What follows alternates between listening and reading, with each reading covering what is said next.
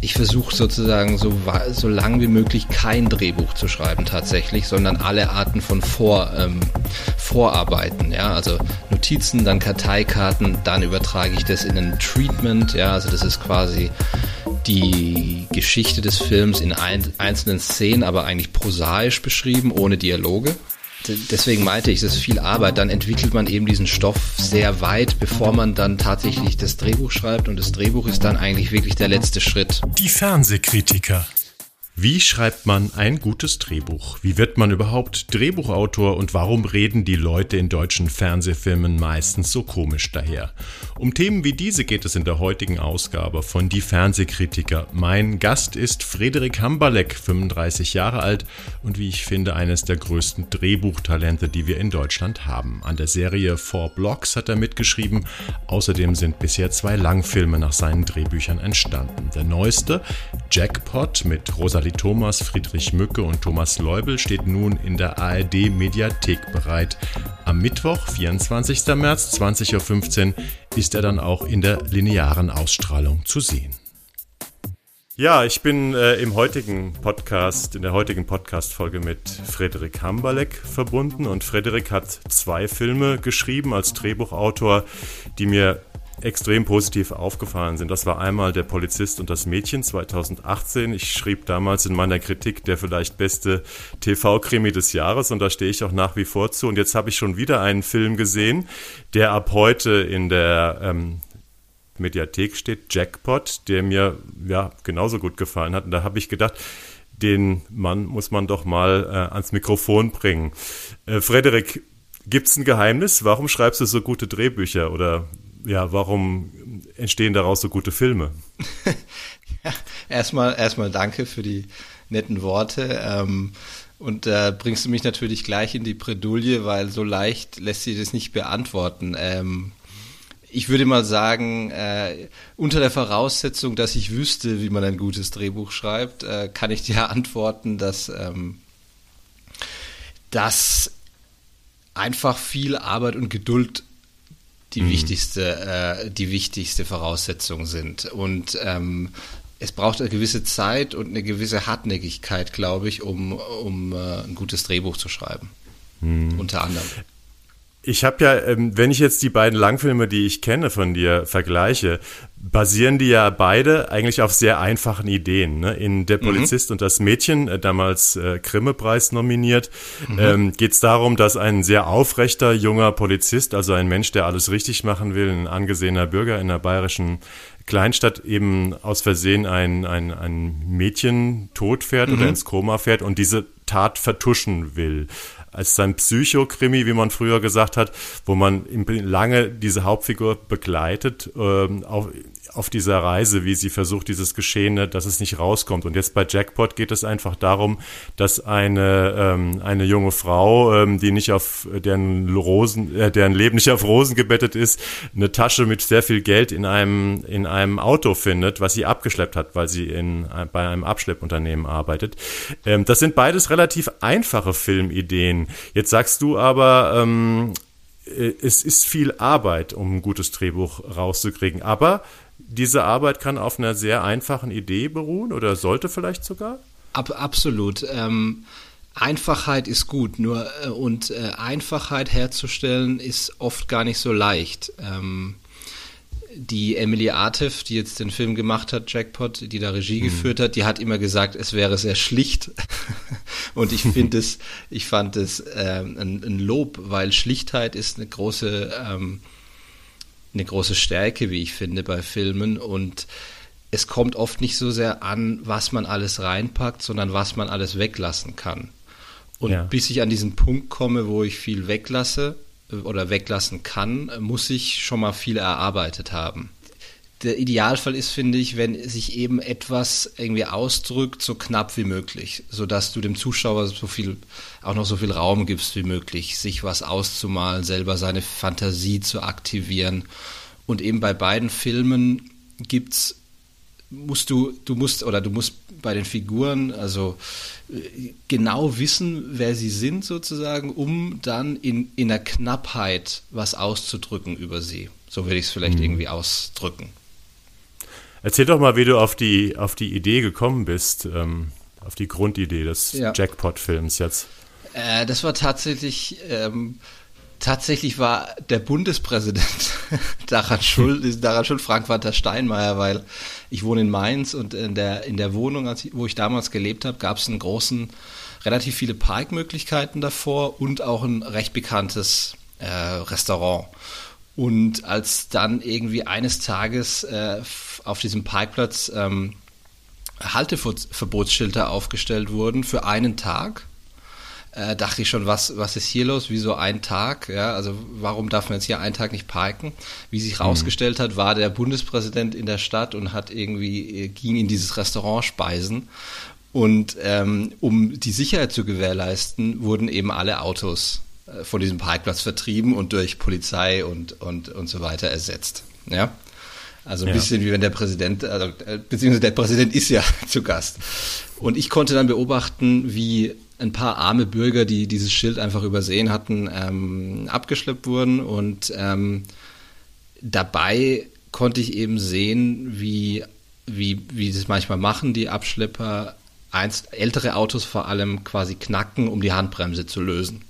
Mhm. Und bei diesem Beobachten kam mir einfach die Idee, weil es ist interessant. Ja. Plötzlich bist du in so einem privaten Raum als, als Abschlepper und wie, bist wie in einem Wohnzimmer von einem Menschen. Ja. Und dann ist natürlich interessant, was könntest du da finden ja, oder, oder tun. Also diese, diese, dieser Reiz, in, eine, in einen privaten Raum einzudringen und mhm. was man da finden könnte, war die, war die Grundidee. Ähm, Genau. Und eben, äh, ich wusste, okay, ähm, das, es riecht nach einem klassischen Thriller oder einem Thriller-Aufbau. Tu, leg da rein eine Tasche Geld und schon äh, hast du dieses Prinzip, jemand, der, jemand, der ahnungslos quasi in, in eine Geschichte stolpert ja, eine schöne, wunderbare kleine Idee und ein großer Krimi ist daraus geworden. Äh, bei der Polizist und das Mädchen, ähm, wie, war die, wie war die Idee da? Wie war die Grundidee? Ähm, das ist jetzt schon ein bisschen länger. Ich glaube, ich hatte damals, das hat ein bisschen Umwege genommen. Das war nicht so einfach da wie jetzt bei der Geschichte, sondern ich hatte, glaube ich, gehört von einem Jäger, der ähm, beinahe äh, aus Versehen jemanden erschossen hätte und dann war die, die, der nächste Schritt zu sagen, naja gut, was wäre passiert, wenn es passiert wäre? Was wäre passiert, mhm. wenn er eine Verbindung zu diesem Opfer hätte und so weiter? Aus dem Jäger wurde dann irgendwann ein, ein, ein Autofahrer, weil, ähm, weil es mir es mir wichtig war, dass das jemand wird, dass es jemand ganz Normales wird, so dass es jedem passieren kann. Also es ist eine Fahrerflucht ist, ist ist jedem quasi schnell mal passiert, im Gegensatz zu, äh, zu vielleicht einem Jagdunfall. Ähm, ich wollte einfach größere äh, so, so Identifikation quasi herstellen. Ja. Hm, hm. Ja, du sagst es ja, äh, die kleine Idee, die Einfachheit ähm, ist das, äh, was irgendwie Größe oft ausmacht im Film. Ähm, was meintest du mit, äh, man muss viel weglassen oder ist es gut, viel wegzulassen, um Qualität zu erreichen? Ähm, ich, also das ist vielleicht mein persönliche, mein persönlicher Wunsch, wie ich das gerne mache, aber ähm, also in beiden Filmen ähm, kriegt man sozusagen, oder jetzt in Jackpot zum Beispiel, kriegt man jetzt nicht sofort die ganze Geschichte mit, ja, sondern äh, es, wird, es wird nicht in den ersten zehn Minuten alles erklärt, sondern es entblättert sich so ein bisschen nach und nach dem Zuschauer. Und, ähm, mhm. und weglassen meine ich vor allem auch Dinge wie zu erklärende Dialoge und ähm, und ähm, einfach zu sehr etwas erklären wollen dem Zuschauer. Ich glaube, da muss man sich irgendwie sehr zurücknehmen und, und versuchen, einfach die Figuren sprechen zu lassen. Ja. Ja. Ja, das ist ja so ein, ähm, ich glaube, da sprichst du uns Kritikern ziemlich aus der Seele, weil wir beschweren uns oft darüber, gerade in Deutschland, wo so viele Krimis laufen, ähm, aber es betrifft nicht nur Krimis, ähm, dass insgesamt zu viel geredet und zu viel mhm. erklärt wird in Filmen. Ist das, ist das eigentlich ein deutsches Phänomen und wie ist das überhaupt gekommen, dass viele Drehbücher so, ähm, ja, so erklärbär ähm, mhm. Produkte sind, die man im Fernsehen zumindest sehen kann? Äh, hm, tja, wie ist es dazu gekommen? Also es ist sicher kein deutsches Phänomen, weil ähm, auch international überall gibt es in, in, vor allem in den, in den Filmen, die für extrem breites Publikum hergestellt sind, oft diese, diese, wie du sagst, Erklärbär-Dialoge. Ja, mhm. ähm, ähm, und jetzt speziell im Fernsehen kommt neigt man vielleicht noch stärker dazu, weil es eben so ein, so ein extrem ähm, Medium ist, das extrem von so Storytelling getrieben wird und davon getrieben, dass man dass man nicht wie in einem Kinofilm im Saal sitzt und sich dann voll und ganz auf diese, ne, auf diese Bilder konzentriert, sondern eben mhm. das zu Hause sieht und ähm, so wie im schlimmsten Fall beim sogenannten Bügelfernsehen, ja, ähm, dass ja. man nebenbei noch was anderes macht und trotzdem äh, folgen kann. Ja, aber das also ist natürlich. Die Angst vor dem weglaufenden Zuschauer herrscht da im Fernsehen. Äh, vielleicht ist es das, äh, genau, vielleicht ist es auch die Angst, sozusagen nicht verstanden zu werden oder zu, äh, zu, zu, wenig auszudrücken. Ich weiß nicht genau, warum das, warum das oft passiert. Also, ähm, aber man, man will es vermeiden auf jeden Fall. Ja, oder ich hm. zumindest. Ja gut, es ist so ein Service, äh, man, so ein falscher Servicegedanke, ne? nach dem Motto, wenn man mal kurz rausgegangen ist, um sich was aus dem Kühlschrank zu holen oder mal mhm. auf Toilette war, dass man nicht äh, hoffnungslos äh, verloren ist, was die Verfolgung des Plots betrifft. Mhm. Aber das sind dann natürlich Redundanzen, die dem, die dem Film als Kunstwerk an sich äh, nicht, nicht gut tun. Ne? Ab, absolut. Ich glaube, dass ehrlich gesagt meistens dahinter eine gewisse Angst eines Autors oder Autorin steckt, ähm, sozusagen zu wenig zu sagen oder zu, also ja, also die Angst, sich so weit zurückzunehmen, dass, dass dann nichts mehr rüberkommt. Aber ich glaube, das ist eben, ähm, das ist falsch. Ja? Also ich glaube, hm. dass man, dass man, dass dann viele dazu neigen, mehr in die Dialoge zu packen, als wirklich gut wäre. Ja. Ähm, Glaubst du, dass ihr Drehbuchautoren schon so ein bisschen ähm, mit dieser Idee ans Werk geht oder unterscheiden sich da äh, die Autoren stark voneinander? Also, dass man praktisch sagt, ja, wenn ich das so und so schreibe, dann hat das bessere Chancen, irgendwie wegen von einem Fernsehredakteur äh, gut gefunden zu werden? Ähm, das gibt's bestimmt, ja, auf jeden Fall. Also ich glaube, äh, ich, ich meine, ich habe jetzt zwei Drehbücher fürs Fernsehen geschrieben. Ich so, äh, ich bin jetzt kein Experte, aber Natürlich ähm, weiß man, was im Fernsehen läuft, ähm, äh, grob, und man kann, ähm, es passiert dann, glaube ich, schon äh, hin und wieder, dass man eben äh, sozusagen etwas, etwas schon mit, mit, äh, mit Blick auf dieses Medium schreibt, auf jeden Fall. Ja. Ähm, hm. Mir war auch jetzt, als ich diese Idee hatte für Jackpot, ähm, war mir zumindest klar, okay, das ist ein, das ist ein Krimi oder ein Thriller von mir aus damit wäre die Idee potenziell was fürs Fernsehen, weil es sehr krimi-affin ist, ganz einfach, ja. ja. Ähm, aber äh, und ja. Wie geht man denn überhaupt vor, wenn man jetzt so einen Stoff hat und sagt, ja, ich möchte gerne, dass daraus ein 90-minütiger ähm, Fernsehkrimi entsteht? Ähm, Gibt es da so ein Patentrezept, was man machen kann? Vielleicht hat ja der ein oder andere auch so eine Idee und wird das gerne mal umsetzen. Oder ist das ja. jetzt so naiv, dass man sagen kann, wenn du sowas noch nie gemacht hast, äh, vergiss es einfach? Äh, nee, und Kontakte weil, und so weiter.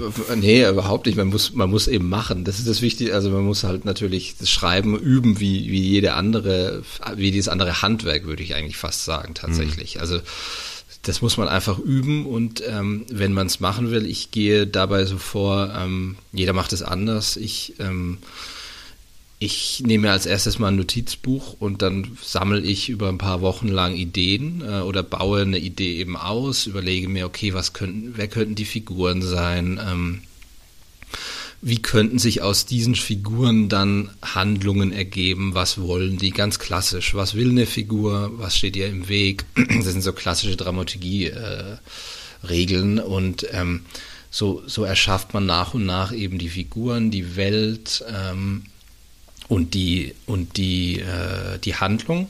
Und dann gehe ich in den nächsten Schritt und mache tatsächlich, nehme mir Karteikarten und, und äh, nehme für jede Karteikarte eine Szene und entwerfe so den Film, ja, oder beziehungsweise die mhm. Struktur des Films.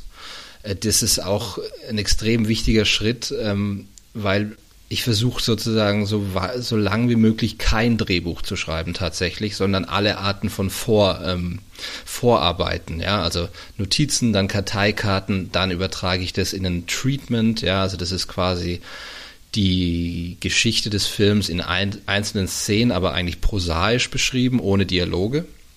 Mhm. Und wenn man das macht, sozusagen diese einzelnen Stufen, so geht es mir zumindest, dann, dann ähm, deswegen meinte ich, das ist viel Arbeit. Dann entwickelt man eben diesen Stoff sehr weit, bevor man dann tatsächlich das Drehbuch schreibt. Und das Drehbuch ist dann eigentlich wirklich der letzte Schritt. Ja, ähm, und es hat den Vorteil, dass wenn es Probleme gibt in der Handlung, in der Struktur vor allem der Geschichte, dann merkt man das, bevor man ein Drehbuch schreibt. Wenn man ein Drehbuch ja. schon hat, ist es oft schwierig, ähm, das noch zu beheben oder auch die Probleme wirklich zu benennen zu können. Ja, also weil das ähm, weil mit den Dialogen und der Form des Drehbuchs ist es nicht mehr ganz so leicht, äh, die, die, die Probleme dahinter zu sehen. Ja. ja. verstehe. Hast du denn das, äh, das hört sich jetzt wirklich sehr, ähm, sehr handwerklich an, hast du das äh, so gelernt und machen das alle so oder gibt es da ganz unterschiedliche Ansätze? Nee, das machen, ich glaube, es gibt auf jeden Fall unterschiedliche Ansätze. Ich habe mir das selber im Prinzip so beigebracht, ja, andere machen es anders. Ähm, gelernt habe ich in, in, dem Sinne halt, ähm, dass ich mir geguckt habe, wie, wie, arbeiten andere Drehbuchautoren, die ich schätze, ähm, wie gehen die vor und ähm, was kann ich irgendwie davon äh, einfach viel ausprobiert und bin dann bei diesem, dieser Methode so ein bisschen geblieben, ja, äh, für mhm. mich. Ähm, die ändere ich zwar immer mal wieder, aber so im Großen und Ganzen ist es das. Aber du warst auch auf einer äh, Drehbuchautorenschule. Mhm. Ne? Kannst du mal beschreiben, was man da so lernt? Was gibt es da so für Fächer? Wie, wie wird man Drehbuchautor? Genau, also ich, ich, ich war nicht auf einer, also es ist, ich war auf der Drehbuchwerkstatt München, das ist ein, die gehört zur, äh, zur HFF München, aber das ist eher so eine Art Workshop, ähm, der ein Jahr dauert. Und in diesem Jahr schreibt man eben ein Drehbuch. Und ähm, das ist so organisiert, dass man alle sechs bis acht Wochen kommt man nach München, äh, man hat da einen Betreuer. Und dann ist man für eine Woche in München tatsächlich an der HFF, kriegt dort ähm, Kurse, äh, Vorlesungen und so weiter und trifft sich auch mit seinen Betreuern, um quasi die nächste das nächste, die nächste Phase seines Drehbuchs zu besprechen. Ja? Am Anfang mhm. bespricht man eben dann Exposés oder Treatments und irgendwann bespricht man dann die tatsächlichen Drehbücher. Ähm, und nach Ende des Jahres hat man dann ein Drehbuch und es wird dann auf dem Filmfest München präsentiert. Ähm, ist sehr toll auf jeden Fall die Drehbuchwerkstatt München, aber wie gesagt, man, der, der Fokus darauf liegt da, darauf, dass man eben schreibt und dann alle acht Wochen seinen Fortschritt präsentieren kann und besprechen kann.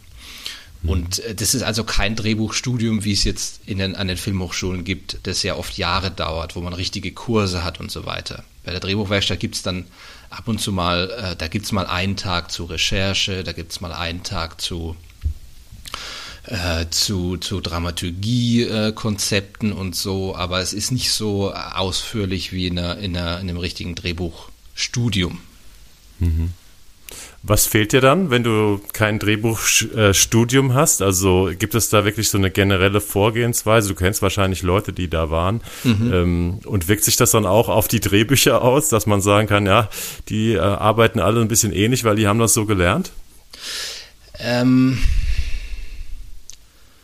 also ich, ich muss sagen, ein bisschen meine persönliche Meinung ist, dass man Drehbuchschreiben sich im Prinzip selbst beibringen muss. Also hm. Äh, ich habe auch alle möglichen äh, Ratgeber und so weiter gelesen und es ist interessant, sich damit auseinanderzusetzen, weil man sozusagen gezwungen ist, über das Drehbuchschreiben nachzudenken. Aber faktisch lernt man es, indem man sich jeden Tag ein paar Stunden hinsetzt und einfach probiert. Und das ähm, das ähm, ja, jahrelang im Prinzip, bis man irgendwie mal was geschrieben hat, wo man, wo man denkt, es ist jetzt gar nicht so schlecht. Also mhm. das ist zumindest war meine Erfahrung. Muss man sich denn eigentlich die Szenen dazu schon vorstellen können? Äh, weil es ist ja ein Unterschied, ob man praktisch jetzt Prosa schreibt oder eine andere Art von Text, wo eben kein, kein Film raus entsteht oder ob man etwas schreibt, wo man ganz klar weiß, das soll später mal ein Film werden. Teils, teils. Also ich glaube, man muss sich, wenn ich eine Szene schreibe, wenn ich weiß, okay, ich schreibe jetzt diese Szene mit diesen zwei Figuren, die streiten sich über das und das, ähm, dann stelle ich mir nicht unbedingt vor, wie das jetzt als Film schon konkret aussieht, wie das aufgelöst ist, ja, und so weiter, sondern ich stelle mir einfach vor, ich bin mit diesen zwei Personen in einem Raum und, und also zeichne ihr Gespräch auf, auf eine Art und Weise, ja, also im Idealfall kenne ich die Figuren dann so gut, dass ich dass sich das ganz schnell runterschreibt, ja, also wie die, wie die miteinander sprechen, zum Beispiel, was die tun. Aber eben bis man zu dem Punkt kommt, wie ich sagte, habe ich dann schon so viel Arbeit erledigt, dass ich eben ja. diese Figuren gut kenne und worum es geht, einfach sehr gut weiß. Ja. Hm. Deine, deine Figuren, ähm, also finde ich, die reden relativ nah an der, an wirklichen Figuren, die man aus dem Leben kennt. Das ist in anderen Drehbüchern teilweise nicht so. Hast du denn dann auch deswegen ähm, mehr Probleme, die unterzubekommen? Also ist das gewöhnungsbedürftig, diese, diese, ich sag mal jetzt realistische Art, wie du schreibst, wie du Dialoge schreibst beispielsweise? Ähm, nee, habe ich jetzt nicht das Gefühl, sage ich mal, ja, also oder äh, nee, also ich, ich, ich glaube, dass wenn, wenn jemandem das gefällt, dann ist es irgendwie sehr mhm. schnell akzeptiert oder so. Also ich, ich manchmal muss man vielleicht ein bisschen erklären im Sinne von, ähm, ja, was ich, was vielleicht jetzt nicht so genau im Drehbuch steht, was sich aber übertragen wird, ja, im Sinne von, man muss ein bisschen überzeugen. Ich weiß, also äh, es steht, es wird jetzt nicht ausgesprochen alles, ja, aber das und das wird in dieser Szene eben auch verhandelt, so ein bisschen. Man muss ein bisschen den Subtext manchmal erklären. Ich glaube, ja. das, aber ansonsten, nee, hatte ich jetzt keine, noch keine Probleme. Hm. Wie bist du überhaupt zum Drehbuchschreiben gekommen? Also gibt es so Einflüsse, dass du sagst, du äh, bist Filmfan und äh, mhm. hast dann irgendwann gesagt, Drehbuch ist dein Ding, nicht Regie oder nicht Schauspieler oder so? Ja. Ähm, naja, ich habe ich hab Filmwissenschaft studiert, ähm, äh, was, äh, was sehr äh, theoretisch ist. Also man guckt Filme und schreibt über Filme, einfach weil ich Filme äh, liebe und ähm, weil ich auch immer Filme machen wollte. Und durch das Studium an, in Mainz ähm, konnte ich dann viele Filme sehen und konnte so ein bisschen ähm, meinen mein Geschmack ausprägen, sagen wir mal. Und es war immer mein Plan, Filme zu machen, also nicht nur zu schreiben, sondern auch Regie zu führen. Aber irgendwann, und ich habe Kurzfilme gemacht und so weiter mit meinen Freunden und so weiter äh, und so. Aber irgendwann, also äh, um, um, ehrlich zu sein, ziemlich spät wurde mir klar, dass man für einen guten Film auch ein gutes Drehbuch braucht. Ja? Mm. und dann habe ich mich, ähm, habe ich mich hingesetzt und habe mich mal eine Zeit lang auf das Schreiben tatsächlich fokussiert. So. Äh, einfach um, um gelinde gesagt besser zu werden, ja, ähm, oder rauszufinden, wie das überhaupt geht. Und ähm, so bin ich dazu gekommen, quasi für mich zu merken, okay, ich schreibe eigentlich ganz gern und äh, es ergab sich dann mit der Drehbuchwerkstatt eben auch so eine gewisse, äh, gab es so eine, eine Tür, die aufging in die tatsächliche Filmbranche, wo ich ja überhaupt nicht war, ja. Da muss ja man sich für bewerben, also da hast du dich Da muss man sich dafür bewerben, genau, mhm. richtig. Und ich, ich, äh, ich, ich habe ja in Mainz gewohnt und ähm, Rheinland-Pfalz ist ja das leider das einzige Bundesland ohne Filmförderung. Das heißt, ähm, wusste ich gar man nicht. ist also weiter abseits von der Filmbranche kann man auf eine traurige Art gar nicht sein. Und dann äh, war eben sowas wie die Drehbuchwerkstatt München, die sehr bekannt ist in der Branche, ganz gut, um reinzukommen. Ja, und ähm, und da auch Autoren eigentlich immer gesucht werden, war das eben auch ein guter Weg reinzukommen. Ähm, aber und ähm, äh, ja, genau. Und Einflüsse gab es natürlich auch genug, ja. Ja, erzähl mal was über deine Einflüsse. Also wer, welche Drehbuchautoren haben dich denn so richtig ähm, tief beeindruckt? Das kommt, glaube ich, es, sind es vor allem äh, Leute aus so dem Autorenfilmbereich, würde ich sagen. Also ähm, äh, es gibt viele tolle Regisseure, die auch erstmal ganz brillante Drehbuchautoren sind. Also ich habe irgendwie Paul Thomas Anderson, Michael Haneke, Dieter Denz zum Beispiel oder Maren Ade in Deutschland. Ja, das sind ähm, mhm. zwar tolle Regisseure, äh, aber auch eben brillante Drehbuchautoren. Und die Drehbuch, Drehbücher von denen zu studieren oder sich anzugucken, wie die das genau machen, ist auf jeden Fall extrem hilfreich gewesen. Ja, also da da finde ich, lernt man am meisten. Findest du denn, dass äh, Drehbuchautoren sind ja so insgesamt äh, unterschätzt, glaube ich, wenn ähm, also ihr Beitrag zu einem gelungenen Film, wenn man so jetzt mhm. den, sich den Mainstream anschaut, ist eigentlich verrückt, ne? Weil das sind die Leute, die sich die Geschichte, die man sich da anguckt, ausgedacht haben. Mhm. Woher kommt das eigentlich, dass äh, ja, dass in der breiten Masse so ja eben nicht so wertgeschätzt wird die Arbeit?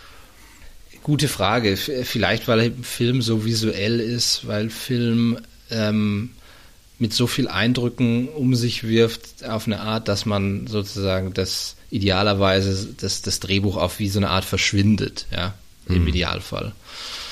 Ähm, das ist vielleicht der Grund. Aber ja, es gibt auf jeden Fall dieses Gefühl so, dem begegne ich auch immer wieder so im Sinne von, naja, haben sich nicht eigentlich die Schauspieler die Dialoge ausgedacht, so ungefähr. Ja, also so ein bisschen, ich glaube, ich glaube, Film überlistet den Zuschauer so ein bisschen. Er trickst ihn aus, so ein bisschen, ein guter Film zumindest. Und er glaubt dann auf eine Art Realität zu sehen, die mehr oder weniger irgendwie eingefangen wurde. Ja? ja. Dabei ist es natürlich hoch konstruiert und, und hoch, äh, hochgradig äh, künstlich.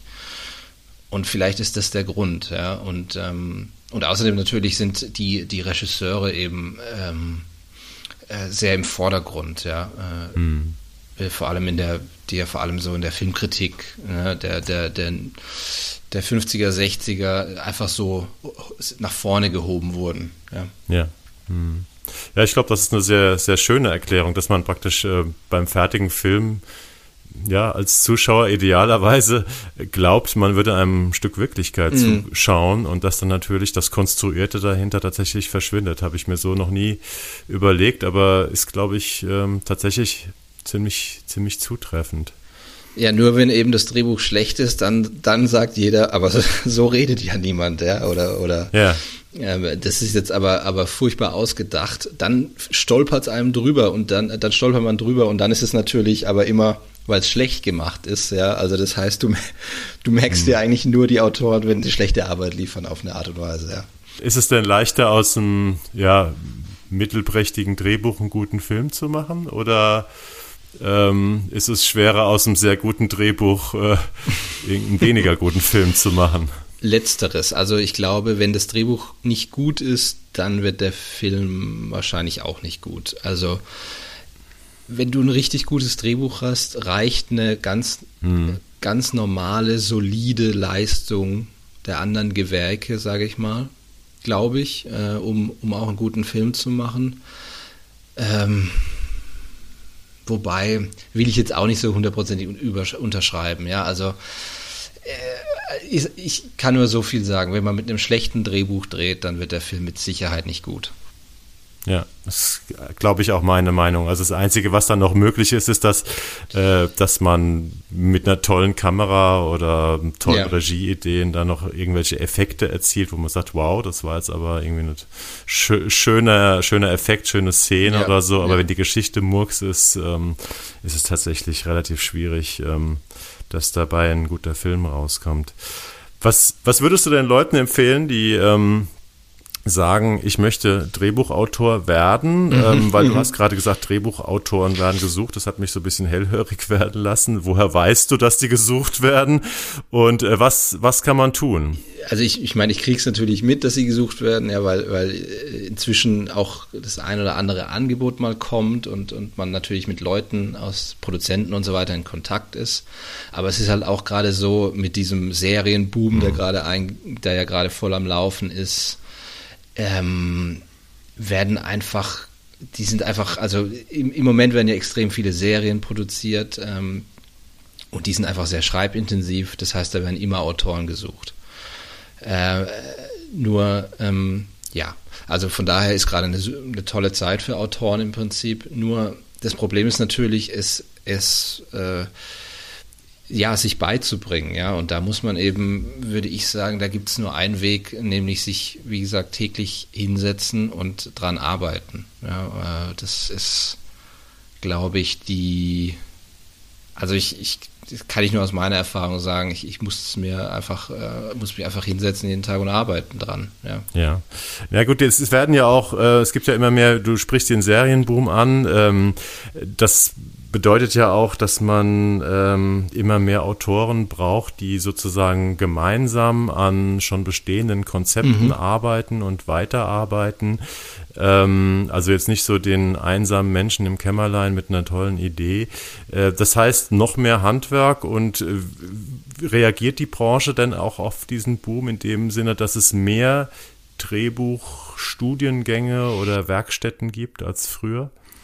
Kann ich nicht so genau, ich glaube nicht wirklich. Ich, ich kann es aber jetzt auch nicht so genau sagen. Also ähm, hin und wieder, glaube ich, werden, mhm. oder es scheinen jetzt ein bisschen mehr Initiativen zu geben im Sinne von so Treatment-Wettbewerbe, so, so, so ähm, Pitch-Wettbewerbe, ja, also oder, oder auch so Entwicklungsgelder, die dann von Sendern oder so Streamingdiensten freigestellt werden, um, um neue Sachen zu entwickeln. Ich glaube, das gibt's, ähm, aber mehr Drehbuchschulen hm. glaube ich jetzt nicht. Es gibt ja auch eigentlich genug, ja, also ähm, sind da die meisten Autoren, die du kennst, ähm, auf einer Schule äh, gewesen, ausgebildet worden? Oder gibt es sehr viele so Quereinsteiger, die sich das irgendwie so selber beigebracht haben? Ähm, also wie gesagt, ich, ich, ich kenne jetzt sozusagen nur meine Kollegen aus der Drehbuchwerkstatt und da sind, äh, da ist alles dabei. Also da gibt es welche, die, die waren schon auf einer Filmhochschule, es gibt Quereinsteiger. Mhm. Ähm, also äh, bunt, bunt gemischter Haufen, würde ich sagen. Äh, und ähm, ja, ich, ich, ich kenne jetzt auch nicht so viele Autoren, muss man auch sagen. Ja. Ja.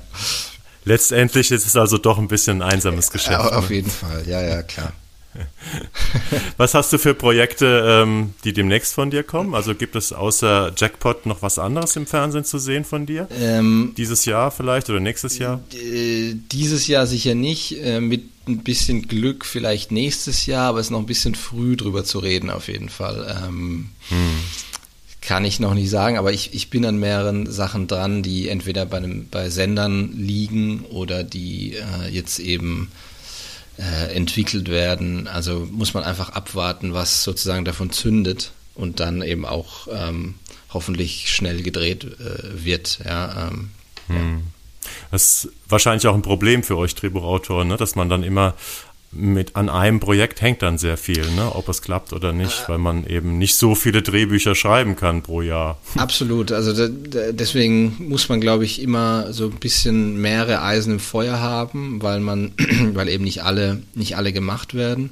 Aber es ist ja auch so, dass man sozusagen immer oft so Vorstufen entwickelt, ja. Also man schreibt dann ein Treatment oder ein Exposé äh, und das wird dann zu einem Sender gebracht und die sagen dann ja oder nein und ähm, das heißt, man erledigt erstmal einen Teil der Arbeit, um sich dann ein, ein, ein das Go zu holen. So, ja.